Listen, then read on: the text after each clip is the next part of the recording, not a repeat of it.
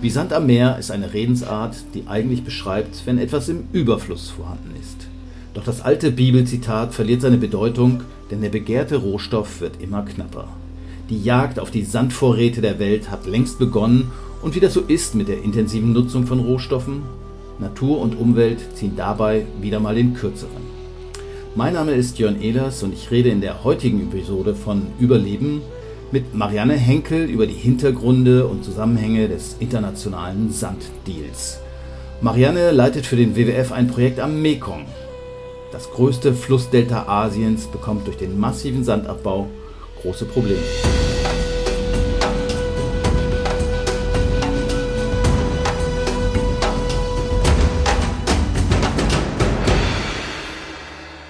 Hallo Marianne, schön, dass du Zeit gefunden hast. Hallo Jörn. Bei Sand denkt man ja eigentlich, also ich jedenfalls war bislang davon ausgegangen, dass es dann an allen Ecken, ich was weiß ich, man ein bisschen buddeln kann und dann findet man Sand. Ist aber wohl nicht so, oder?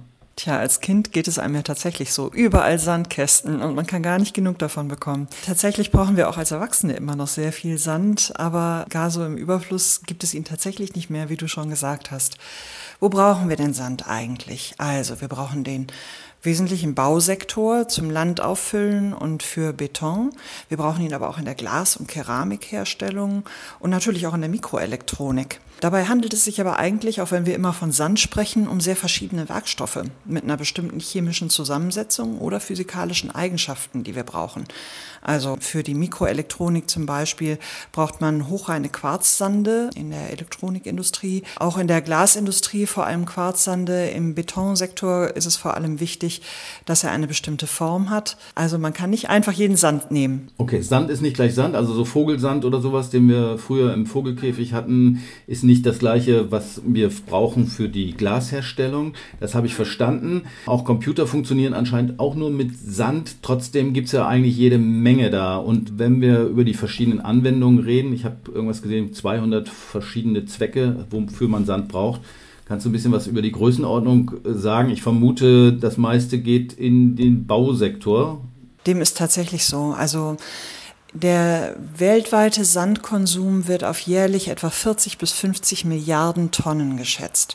So genau erfasst wird das nicht, aber man kann es abschätzen anhand des Zementverbrauchs, der mit dem Faktor 8 oder 10 berechnet wird. Das heißt also, man braucht ungefähr das 8 oder 10-fache an Sand, was an globalem Zement verbraucht wird. Und das kann man eben deshalb abschätzen, weil tatsächlich ein Großteil des Sandverbrauchs in den Bausektor geht. Ich dachte immer, irgendwie, man macht, wenn man so in einer Mischmaschine steht, zwei Schippen Sand und eine Schippe Zement, aber du sagst, nee, acht Schippen Sand und eine Schippe Zement, richtig? Acht bis zehn. Acht bis zehn, je nachdem, wie es halten muss. Okay.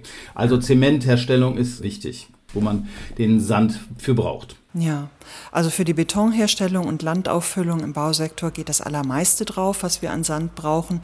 Und der Sandkonsum hat sich in den letzten beiden Jahrzehnten ungefähr verdreifacht weltweit.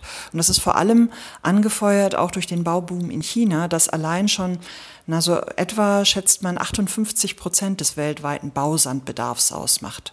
Okay, also China kann man sich auch vorstellen. Die Frage ist, wie entsteht denn Sand überhaupt oder beziehungsweise ja, wo kommt der Sand denn her? Das ist ja noch eine entscheidende Frage. Also weil ich war bislang davon ausgegangen, man buddelt halt ein bisschen. Wir kennen alle irgendwie Kiesgruben. Müsste doch eigentlich jede Menge da sein, oder? Tja, es gibt schon viel Sand und auch Kies. Man fasst das alles zusammen unter Sedimente und ob man es dann Sand, Kies oder auch Schlick nennt, das hängt dann von der Korngröße ab. Schluff gibt's auch noch. Aber man kann aufgrund der besonderen Bedarfe in den verschiedenen Anwendungen nicht einfach jeden nehmen.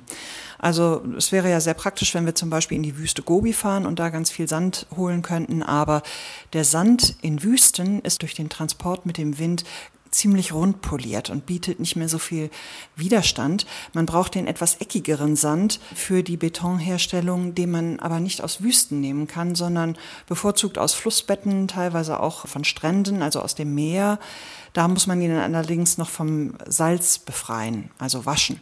Und das ist auch wieder ziemlich ressourcenintensiv. Deshalb nimmt man am liebsten im Bausektor Sand aus Flüssen oder eben fossilen Sandgruben. Interessant, ich habe gelesen, dass der Wüstensand da ja, wie gesagt, nicht geeignet ist und dass Dubai beispielsweise sich den Sand für ihre riesigen, gigantischen Bauprojekte, die schütten ja ganze Inseln auf und bauen die höchsten Gebäude der Welt, den Sand aus Australien besorgt. Also den Wüstensöhnen den Sand verkauft, sozusagen. Eine andere Frage, könnte man denn den Wüstensand, weil das wäre vielleicht ein Geschäftsmodell, könnte man den Wüstensand denn für andere Anwendungen nehmen? Also wenn man sagt Mikroelektronik oder solche Geschichten, wo man eben auch Sand braucht oder Glas, könnte man den nehmen, um das ein bisschen zu entlasten? Nein, nur da, wo es eben quarzhaltiger Sand ist. Und das ist in vielen Wüsten nicht der Fall. Also dafür braucht man eben bestimmte, sehr siliziumreiche Sande. Und das wird teilweise auch relativ weit verschifft. Mhm, okay, das sind auch diese Dinge, die man für Solaranlagen braucht, vermutlich. Mhm, genau. Gut. Ähm, was kostet denn eigentlich so eine Tonne Sand? Also der Preis für eine Tonne liegt aktuell in Deutschland und auch Singapur, das ja auch sehr viel Sand braucht, bei ungefähr 16 Euro pro Tonne. Das ist gerade so ein relativ aktueller Wert. Der ist aber in den letzten 15 Jahren um etwa 30 Prozent gestiegen. Das, ne, das handelt sich ja um einen Markt. Das gehorcht also den üblichen Gesetzen von Angebot und Nachfrage. Und entsprechend der Knappheit ist da eben der Preis massiv gestiegen in den letzten Jahren. 16 Euro pro Tonne kommt mir jetzt noch gar nicht so teuer vor, eigentlich. Trotzdem äh, gibt es auch sowas wie äh, Sandklau, illegalen Sandhandel. In Jamaika, habe ich gelesen, wurde über Nacht 400 Meter Strand weggebaggert und der ist auch nie wieder aufgetaucht, sprich, der wurde einfach geklaut. Muss ich mir hier jetzt auch schon Sorgen machen um den Buddelkasten hinter unserem Haus? Also Kupferrinnen werden hier schon bisweilen mal von Kirchen abgebaut, aber Sand wird hier noch nicht aus Sandkästen geklaut, meines Wissens. Aber in vielen Ländern oder in der, vor allem in der Nähe zu Ländern, wo Sand viel gebraucht wird für den Bausektor, kommt es tatsächlich auch schon zur Ausbildung von Sandmafias. Also zum Beispiel in Indien oder Indonesien, wo Sand durch eben einen Bau, boomenden Bausektor sehr lukrativ ist und auch die staatliche Ordnungsmacht einfach nicht viel dagegen zu halten hat, da liegt der Sandabbau tatsächlich in der Hand organisierter Banden. Da kommen dann Bagger oder Lastwagen zu einem Dorf oder Fluss und graben den Sand ab. Und wer seinen Grund und Boden, seine Fischgründe zu verteidigen versucht, der wird eingeschüchtert oder angegriffen. Bewohner, lokale Polizisten, Journalisten, wie auch Nichtregierungsorganisationen. Und in Maharashtra habe ich mal gelesen, verdienen sie mit illegalem Sandabbau in einer Nacht das Vierfache des lokalen Durchschnittsgehalts. Das ist schon ordentlich, das ist richtig lukrativ. Das heißt, die sind natürlich aber generell arm, muss man sagen. Wo war das? In, was sagtest du eben? In Maharashtra, also in einem Bundesstaat Indiens. Und bei einem Land mit hoher Ungleichheit und Armut ist das natürlich ein großer Anreiz. Mhm. Wie muss man sich das vorstellen? Ich habe so ein paar Videos gesehen. Ist das tatsächlich so, dass die ein Stück rausfahren mit ihren Schiffen und das quasi da per Hand hochholen? Nein, häufig wird das mit Saugbaggern gemacht. Da fährt ein Schiff zu einem Flussgebiet, saugt das dann vom Flussboden oder auch von irgendwelchen Sandbänken im Fluss hoch. Teilweise wird es auch mit Baggern vom Ufer abgebaut. Das gibt's alles. Aber äh, händisch wird das eigentlich kaum gemacht. Bei den Massen, die verkauft und gebraucht werden, wie gesagt, wir reden da ja nicht über Kilogramm, sondern über Tonnen, wäre das mit einzelnen, also manuellen Tauchgängen schwer zu bewerkstelligen, reich zu werden. Hm, okay. Wir nähern uns deinem Einsatzgebiet, sage ich jetzt mal, also Asien und dem Mekong-Delta. Wie sieht die Situation da aus und wo sind die Probleme? Das Mekong-Delta ist wie so viele Deltas in Asien ein sehr dicht besiedeltes Gebiet. Ungefähr 17 Millionen Menschen leben da. Und es ist gleichzeitig eine Kornkammer des Landes. Eine ganz, ganz wichtige Region für die Nahrungssicherheit und auch die Wirtschaft von Vietnam. Gleichzeitig eine ökologisch wichtige Region, weil es dort sehr artenreiche Ökosysteme gibt. Wichtige Laichgebiete auch für Fische, von denen dann wiederum äh, viele Menschen abhängen. Brut- und Rastgebiete für Zugvögel. Das sind also, ist eine wichtige und gleichzeitig ähm, empfindliche Region. Und hier haben wir das Problem, dass einerseits durch den Mekong nicht mehr so viel Sediment heruntergebracht wird, weil die Wasserkraft ausgebaut wird und in den Dämmen für die Wasserkraft bleibt auch schon viel von den Sedimenten hängen. Dann wird obendrein noch sowohl in Kambodscha als auch in Thailand, Laos und eben auch in Vietnam Sand abgebaut für den Bausektor. Teilweise für den Export, teilweise für den Bedarf im eigenen Land. Einiges noch legal, also mit Lizenzen von der Regierung, viel aber auch illegal. Und das Problem ist hier, dass dann natürlich zum einen das Flussbett vertieft wird. Da, wo man ein Volumen entnimmt, sinkt das Flussbett ab. Dadurch wird das gesamte hydrologische Regime verändert, die Fließgeschwindigkeit des Flusses. Es kommt zum Absinken des Grundwasserspiegels. In der Nähe der Mündung äh, dringt dann immer mehr Salzwasser ein und das verändert dann natürlich auch zum Beispiel die Fruchtbarkeit des Landes für Reisanbau. Es gibt schon weite Regionen dort, die gar nicht mehr genutzt werden können für die Landwirtschaft, weil der Boden zu versalzen ist. Das hängt auch mit dem Sandabbau zusammen. Und es kommt eben auch zur Zerstörung von Süßwasserhabitaten, von Lebensräumen in den Flüssen dort. Sackt das nicht auch irgendwann weg, wenn ich irgendwie ganz viel bagger, dann stelle ich mir vor, dann sackt ja das Land sozusagen von Seiten nach. Ist das auch dort der Fall? Also wenn man im Flussbett oder von den Sandbänken diese großen Sandvolumina entnimmt, dann ähm, wird das durch die Strömung von den Flussufern her wieder mit Sedimenten aufgefüllt. Und da kommt es dann tatsächlich weit verbreitet zu Ufererosion.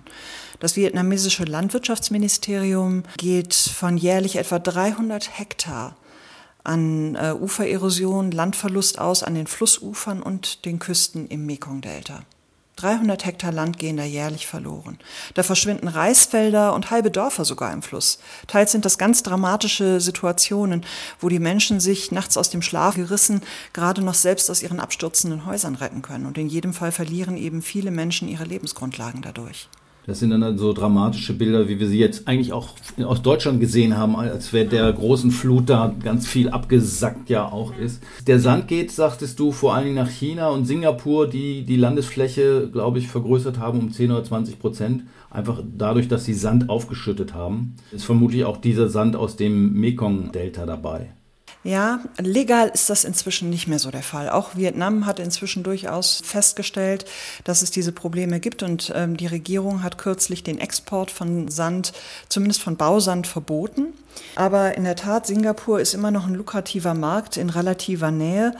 Singapur hat in den letzten 100 Jahren durch Landgewinnung ungefähr 25 Prozent seiner Fläche, ein Viertel seiner Fläche nochmal dazu gewonnen. Das ist alles durch Aufschüttung entstanden.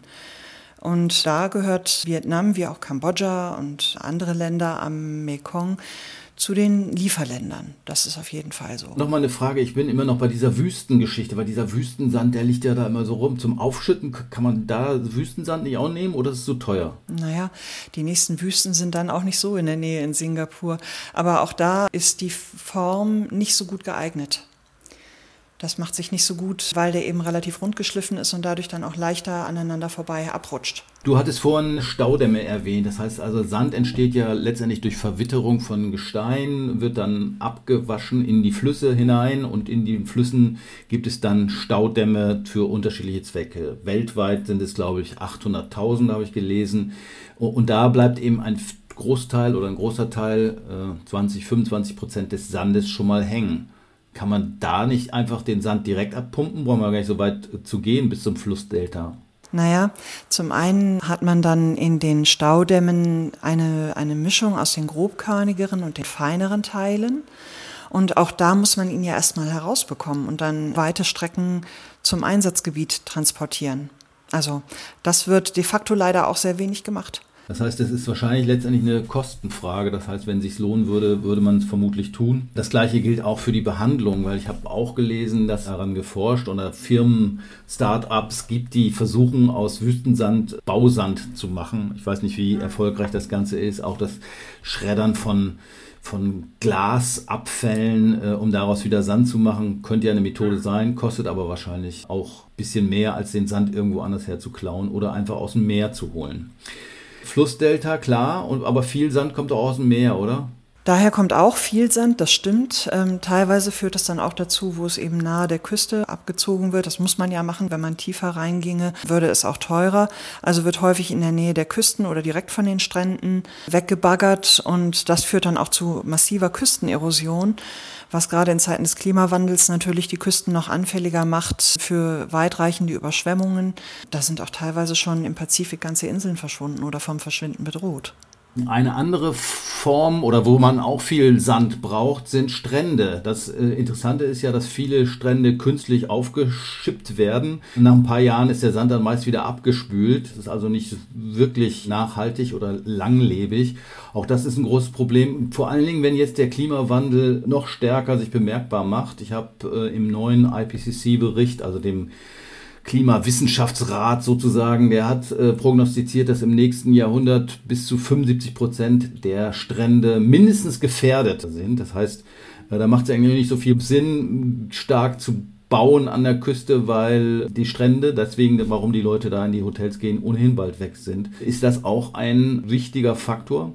Ja, es passiert tatsächlich viel, dass an einigen Stränden Sand weggenommen wird und dass er dann an andere Strände wieder geschüttet wird. Das kann verschiedene Gründe haben. Zum einen macht man das aus touristischen Gründen, also da, wo tatsächlich schon zu viel Sand weggespült wurde, macht man das, um den Tourismus noch ein bisschen am Leben zu erhalten.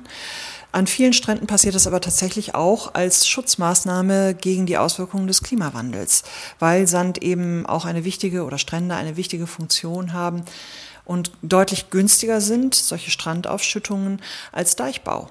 Mhm. Hört sich dramatisch an. Was machst du oder was macht der WWF konkret im Mekong Delta zu dem Thema Sand oder wie kann man sozusagen die Problematik entschärfen oder was wäre denkbar? In dem Projekt in Vietnam arbeiten wir eigentlich an mehreren Hebeln. Zum einen versuchen wir erstmal ein besseres Bild davon zu bekommen und dann auch zu vermitteln, wie viel Sand eigentlich noch in das Delta hineinkommt von oben und wie viel unten wieder herausgeht. Deltas sind Schwemmland. Die werden, die gibt es nur so lange, wie von oben mindestens ebenso viel Sand nachkommt, wie unten durch Küstenerosion, durch das Meer wieder verloren geht. Und wenn zu viel Sand weggenommen wird und nicht mehr unten im Delta ankommt, dann kann eben auch ein Delta nicht bestehen. Und im Mekong-Delta haben wir eben das Risiko, dass wenn die derzeitige Rate des Sinkens weitergeht, wie sie das bisher tut, dass dann in etwa 100 Jahren oder bis Ende dieses Jahrhunderts sogar das Delta fast ganz verschwunden sein wird, jedenfalls sehr weitreichend. Was heißt, dass das Delta verschwunden ist? Dann ist da einfach Meer, normales Meer oder was ist dann da? Genau. Wir haben durch den Klimawandel derzeit natürlich den absoluten Meeresspiegelanstieg, darum weiß jeder. Der Sandabbau trägt aber neben Grundwasserübernutzung auch zu einem relativen Meeresspiegelanstieg bei. Also dadurch, dass, dazu, dass das Land dem Meer entgegensinkt. Und im Mekong-Delta macht das im Moment in ländlichen Gebieten beides zusammen, relativer und absoluter Meeresspiegelanstieg, etwa ein halbes bis ein Zentimeter pro Jahr aus und in städtischen Gebieten sogar zwei bis vier Zentimeter. Das ist also schon recht rasant. Und wir versuchen zum einen zu ermitteln, wie viel Sand denn überhaupt noch in das Mekong-Delta hineinkommt, wie viel entnommen wird und wie viel unten wieder hinausgeht, was mit den Flüssen wegtransportiert wird, mit den Flussarmen im Delta. Also es ist vor allen Dingen so eine Art Monitoring, was passiert eigentlich mit dem Sandregime da? Gibt es aber auch schon konkrete Maßnahmen? Ich meine, man kann es verbieten, könnte man sich vielleicht vorstellen, oder alternative Geschichten andenken. Wie ist da der Stand der Diskussion oder ist das äh, gar kein Thema? Damit geht es weiter, aber wenn man natürlich politische Arbeit machen will, dann muss man auch erstmal gute Zahlen an der Hand haben, um Überzeugungsarbeit zu leisten leisten und deshalb fängt es an mit einem Sedimentbudget. Des Weiteren wollen wir aber natürlich auch für mehr Bewusstsein sorgen. Das Bewusstsein ist in den letzten Jahren schon deutlich gestiegen, zumindest was den illegalen Sandabbau angeht. Wir wollen aber auch sowohl in der breiten Bevölkerung wie auch bei den politischen Entscheidungsträgern mehr über die Folgen des Sandabbaus Bewusstsein schaffen und auch für die Alternativen werben. Und das auch in Zusammenarbeit mit dem Bausektor und beim Bausektor. Du hast es eben schon angesprochen, dass man Recyclingbeton nehmen kann oder Abfälle aus der Glasindustrie zum Beispiel. Da gibt es verschiedene Alternativen. Recyclingbeton ist eins, man kann auch Flugaschen oder auch Reisschalenasche, die es in Asien relativ viel gibt. Das ist also, wenn man, wenn Reis gemahlen wird, ist ja ein Grundnahrungsmittel in Asien und wenn das gemahlen wird, dann bleiben Reisschalen übrig.